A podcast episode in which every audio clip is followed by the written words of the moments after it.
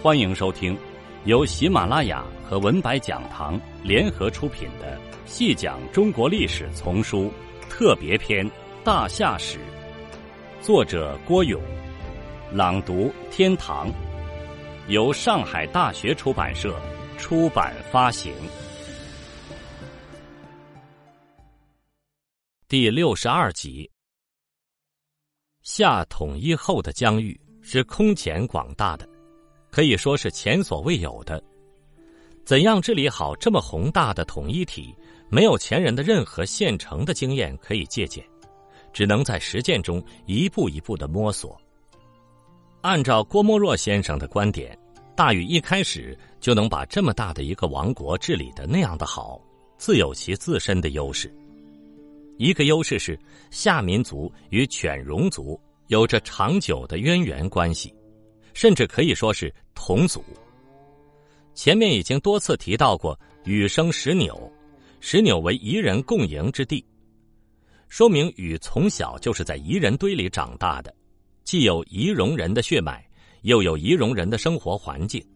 除此之外，郭沫若又从《山海经》上找到了两条夏戎同祖的资料：黄帝生骆明，骆明生白马，白马是为鲧。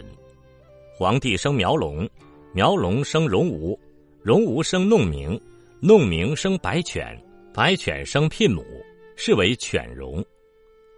这两条文献中说到的白马、白犬，学者解说时多有歧见。我认为所指的都是有彝族血统的人，不然白犬怎么会生出聘母来呢？聘母又怎会生出犬戎来？根据这两条资料。郭沫若认为，此言犬戎与夏民族同祖，按皇帝即皇帝、上帝，后人以为轩辕，轩辕又为星明，即西方之狮子座，其最大一星亦称王星，与黄帝号有熊、滚化黄熊、羽化黄熊等传说均有关系。有熊、黄熊之类的称谓，大约都与彝人的习俗有点关系。因此，郭沫若说，犬戎与夏民族同祖还是很有道理的。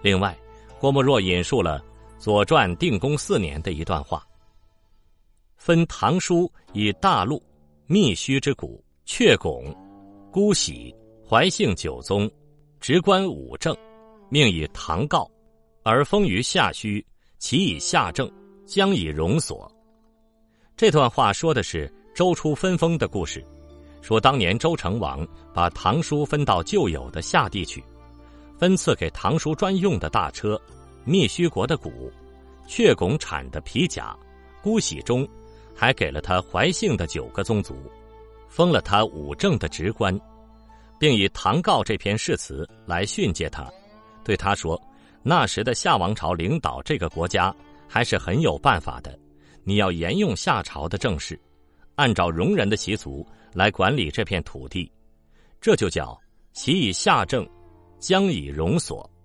郭沫若依据这条史料发挥说，夏政与戎所对文，并于夏墟施行戎法，可知戎夏确有攸关。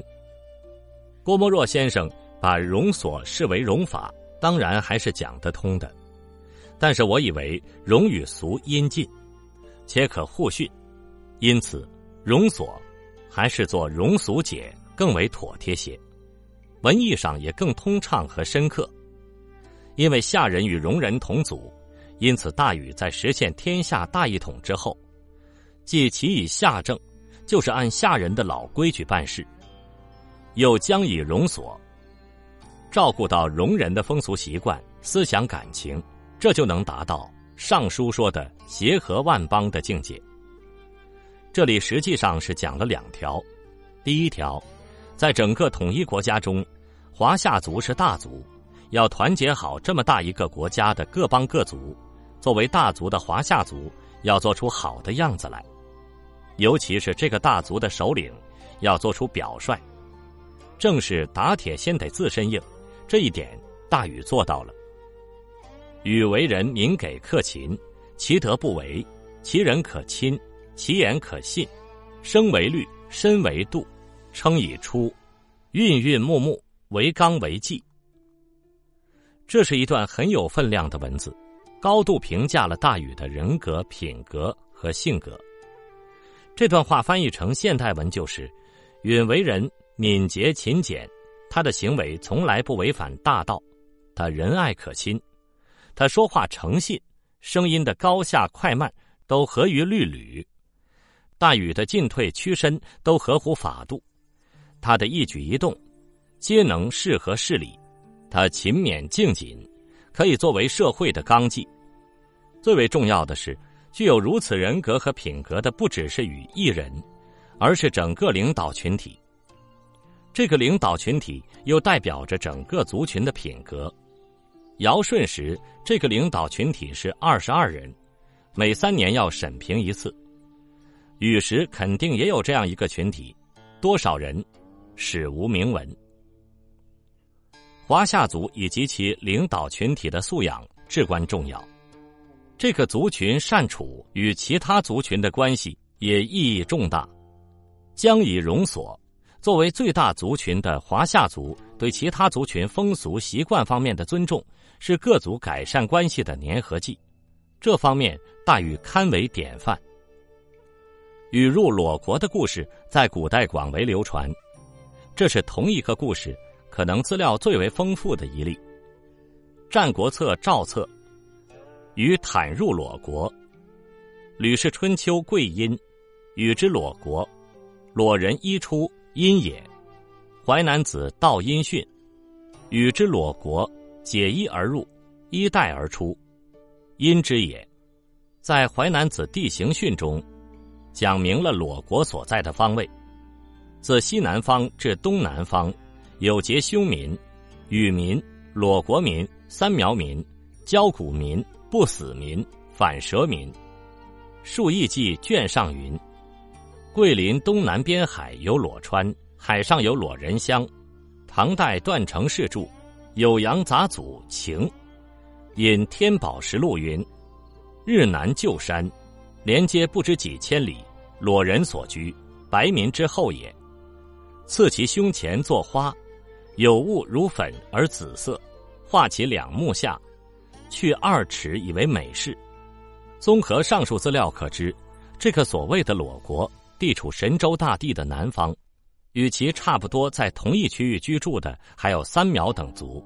在治水过程中，大禹可能不止一次的到过那里，而且入乡随俗，到了那里坦入裸国，从那里出来后有衣带而出。当有人问大禹为什么要这样做时，禹的回答很简单，就是“阴也”两字，说的实在好极了。阴是一个多义词，其中有一义可以解释为亲近，这是讲得通的。为何到了那里也要像裸人一样裸入？就是为了表示对对方的尊重，为了与对方建立亲近的关系。可以这样说。在大禹治水过程中，会遇到各种各样的民风民俗。只要大禹和大禹的部队在实际的处置过程中，能真心实意的采取阴野的正确态度，那关系的改善和紧密化是必然的。大夏建国后，和谐局面的出现，就是一个最好的明证。听众朋友，这一集就为您播讲到这里。感谢您的收听。